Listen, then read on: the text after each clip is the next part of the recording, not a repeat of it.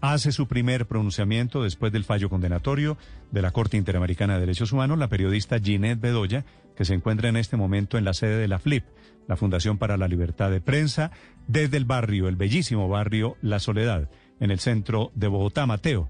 Mateo.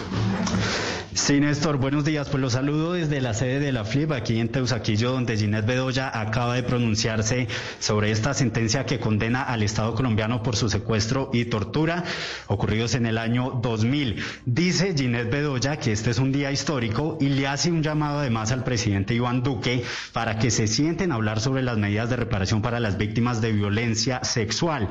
Pero entre otras cosas, Ginette, buenos días, le está diciendo usted también a la JEP que abra un macrocaso en el que se investigue la violencia sexual. Buenos días y bienvenida a Blue Radio. ¿Cómo está? Eh, buenos días y lo primero que tengo es que, agradecer. Este ha sido un camino de 21 años en los que sin el apoyo de tantos colegas pues hubiera sido imposible llegar hasta este punto y, sí, creo que una de las solicitudes hoy es eh, recordarle a la Jurisdicción Especial para la Paz que tiene una oportunidad para resarcir eh, tanto silencio durante tantos años de funcionamiento de la JEP para que se abra por fin el caso de violencia sexual en el marco del conflicto armado. Creo que la sentencia de la Corte es eh, el mejor pretexto para que por fin tengan la grandeza de hablar de violencia sexual cometida por la guerrilla de las FARC, por el paramilitarismo y por algunos agentes del Estado. Ginette, en este momento Néstor Morales le quiere hablarle. Néstor, en este momento, en este momento lo escucha Ginette Bedoya. Gracias, Mateo. Hola, Ginette, buenos días. me alegro, me alegro mucho de esta decisión, Ginette, de la Corte. Pues Néstor, yo creo que, hoy es un gran día no solamente para Ginette Bedoya, sino para la prensa colombiana y también para las víctimas y sobrevivientes de, violencia sexual y, creo que así lo consignan las medidas de, reparación. Ese es un logro colectivo y, yo creo que, que eso en algo alivia el, dolor y, y, todo lo que tuvimos que afrontar durante estos 21 años. Sí, Ginette, el fallo es por usted y por su madre que ha sido otra víctima un poco más silenciosa que usted. ¿Queda usted satisfecha? ¿Usted cree que esto levanta la mancha de la impunidad que había alrededor de su situación? Néstor, yo creo que nunca va a haber algo que pueda compensar lo que, lo que mi madre y yo afrontamos no solamente el 25 de mayo, sino en todos estos años. Eh, volver a pegar las piezas de, algo que se quebró en mil pedazos es muy difícil. Y no puedo decir que, es la totalidad de la justicia, pero, pero sí puedo decir que, que me alivia la reivindicación. Y eso también es justicia. Y lograr dejar algo para este país, no no algo individual, ¿no? Porque la gente siempre cree que la reparación es un monto económico, sino algo tangible para las mujeres periodistas y para las mujeres víctimas de violencia sexual, eh, sí tiene que, tiene que llenar el alma y sobre todo esta lucha de, de una forma muy grande. Sí, Ginette, ¿quién falta por judicializar en su caso en Colombia? Uy, Néstor, faltan muchísimas personas. Hemos dicho que hay más de 20 personas implicadas en el proceso, solo hay tres condenas, o sea, solo hay tres personas vinculadas formalmente que fueron autores materiales y estamos esperando los autores intelectuales. Estoy hablando de la gente de la policía que está mencionada en el proceso, las personas del IMPEC, eh, algunas otras personas civiles y agentes del Estado que falta por judicializar. Así que el camino en ese sentido, en judicialización de quienes participaron en el secuestro, pues eh, le puedo decir que eso sí está en, en, un 5% nada más. Falta el que sabemos, ¿no? Efectivamente. Sí, ese el que sabemos, para la información de los oyentes, hay generales y hay oficiales de la policía del IMPEC implicados. ¿Por qué no han sido procesados ellos por los delitos, por las complicidades o por las omisiones en su caso, Ginette? Pues Néstor, esa es la pregunta que nos hemos hecho todos estos años porque ante la justicia están muy claras las eh, acusaciones, los señalamientos, las menciones que hacen diferentes personas de quienes participaron como autores intelectuales y como autores eh, materiales.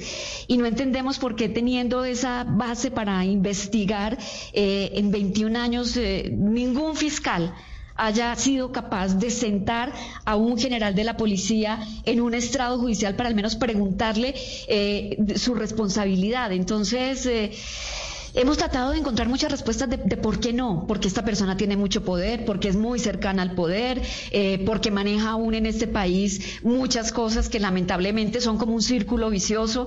Eh, para, para darle un ejemplo, en una investigación que estaba haciendo sobre el clan del Golfo me encontré que muchas de las personas que estaba investigando son algunas de las que hace 21 años hacían parte de la estructura que participó en mi secuestro. Entonces todo es como, como un círculo que gira y gira y, no llega a un fin. Sí, Ginette, en esta sentencia de la CIDH dicen que encontraron indicios graves de la complicidad del Estado. Este llamado que usted hace hoy cuando se conoce esta condena internacional es para que la JEP llame a declarar a este, el que sabemos que, que usted lo ha señalado en múltiples ocasiones, es el general Leonardo Gallego.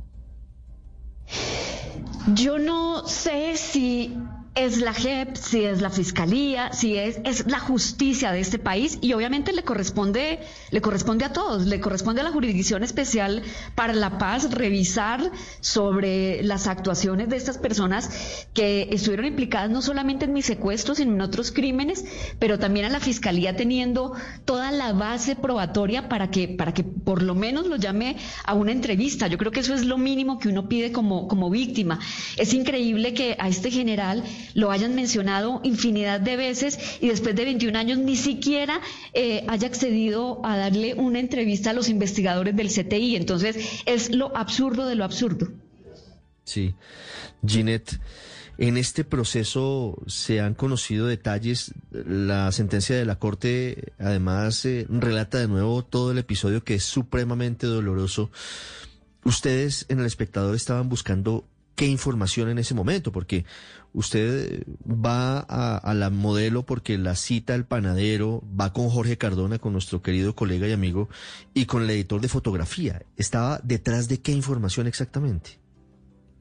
En ese momento la investigación que yo estaba haciendo sobre el tráfico de armas, yo creo que estaba en el punto más alto porque, porque justo cuando, cuando ya habíamos logrado identificar que habían entrado lotes de fusiles AK-47 y de R-15 al patio del paramilitarismo, es cuando ocurre la masacre del 27 de abril del 2000, cuando son eh, ajusticiados 32 internos. Y lo que siguió después de eso era poder documentar como las armas que yo ya había visto dentro de la cárcel, que sabíamos que estaban entrando agentes del Estado, habían sido usadas en medio de esa masacre, eh, pero además la investigación gruesa era cómo se estaban negociando una cantidad de cosas desde la cárcel, cómo se estaban negociando los secuestrados, cómo pertenecían al gaula de la policía, secuestraban a la gente aquí en Bogotá y luego se la vendían al Frente 53 y al Frente 54 de las FARC. Eran como muchas piezas y era como coger todas esas piezas y armar el rompecabezas y en eso estábamos en el momento que ocurre la, masacre. Empezamos a hacer las publicaciones contando qué había ocurrido dentro de la cárcel porque yo, yo, yo tenía pleno conocimiento de cómo se movían los hilos de poder dentro de la modelo y ese eh, cuando empezamos... Eh, acercarnos en ese momento a, la estructura que no sabíamos que tenía un jefe tan poderoso, sabíamos que era una estructura poderosa, pero no quién estaba detrás de esa estructura, y pues ahí es cuando se desencadena todo lo que ocurrió. ¿Y alguna vez se supo quién estaba detrás de esa estructura criminal? Pues, eh, Néstor, de cara a la justicia y lo que está en el expediente, eh, personas de alto nivel de la policía. Y lo que yo sé por mis investigaciones periodísticas es exactamente lo mismo. Sí, el, general Gallego aparece como cómplice o como determinador en todo lo que le sucedió a usted, porque él estaba metido en el, en el origen de la investigación suya, Ginette. Sí, eh, y está mencionado en varios apartes del proceso. Muchos de, las personas que declararon narran cómo en las reuniones que tenía Miguel Arroyave con Ángel Gaitán Maecha eh, y con otros jefes del paramilitarismo recluidos en la cárcel La Modelo, en algunas de esas reuniones participaron eh, integrantes de la policía. Y, y, narran cómo algunas de las armas que se tenían en el patio eran entregadas por personas que en su momento hacían parte de la Dijín. Quiero recordarles que en ese momento el director de la Dijín era el coronel Leonardo Gallego. Sí. ¿Y llegaba solamente al nivel del director de la Dijín o esa estructura podría ir un poco más arriba, Ginette, de acuerdo a la información que tienen ustedes en ese momento? Tienen ustedes en ese momento. Podría ir un poco más arriba. Hmm, claro. ¿Qué tan más arriba, Ginette? Yo creo que esa parte eh, la, la, dejo ahí. Yo quiero hablar sobre lo que está consignado en el, proceso y que hace parte de las declaraciones bajo juramento de personas que hacen parte del proceso. Lo otro hace parte de la investigación periodística que yo, Néstor, sueño algún día poder publicar porque esa fue la única vez en mi vida que me autocensuré y creo que, que es una verdad que se le debe al país. Ginette, cuando una periodista o un periodista en general en Colombia, digamos, se acerca tanto a una estructura criminal tan poderosa, como dice usted, Miguel Arroyave, los Gaitán Maecha, integrantes de la policía, el director general, en fin, eh, pues lo más sencillo es, es matarlo. De hecho, han asesinado más de 150 periodistas en el país por cumplir con su oficio. ¿Se ha preguntado usted por qué no la mataron? Pues eso es lo que me pregunto todos los días y en medio de todo el, dolor que, he tenido que afrontar. ¿Sabe por qué? Porque muchas veces he querido que me hubieran matado. Porque mm, padecer esta tortura durante tantos años es morir todos los días otra vez. Eh, y hay días que, hubiera querido que me hubieran disparado esa pistola que me pusieron en la cabeza durante tantas horas. En diferentes versiones, eh, algunos paramilitares que participaron eh, narran cómo cuando ya me iban a sicariar, la contraorden fue secuestrarme. Y creo que la sentencia en eso es muy clara. Si, y lo he repetido, ¿no? Si yo hubiera sido un hombre, seguramente sí, me hubieran sicariado. ¿Y qué fue lo que hicieron? Mandarle un escarmiento a la prensa, como ellos mismos lo dijeron, eh, por, por ser una mujer. Estoy segura que a un colega no le hubieran hecho lo que a mí me hicieron ni como a mí me torturaron. Ginette, esta historia es supremamente dolorosa y, recordarla para ustedes es revivir unas heridas muy, muy fuertes, pero yo quiero volver a lo que estábamos hablando hace un rato.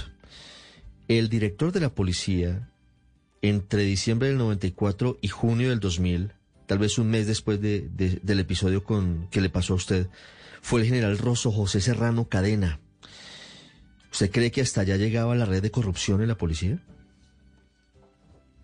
Yo no tengo en este momento los las pruebas en la mano para, para, decir eso. Eh, yo puedo hablar de lo que he investigado sobre quién era el director de la DIGIN en ese momento, eh, sobre algunas personas que hacían parte de la policía de Bogotá, sobre la dirección del IMPEC que estaba en cabeza de un general de la policía. Em, pero más allá dentro de, dentro de la cúpula de, la policía no, no puedo asegurar nada, pero es que el poder no solamente estaba en la policía, y quiero hablar de, de los poderes, otros poderes que se mueven fuera y que, que obviamente esa red de corrupción que nosotros estábamos investigando tocaba otras, otras otras aristas y, otros sectores. Estamos hablando del Ministerio de Defensa, me imagino. Defensa, me imagino. Otros sectores, Néstor.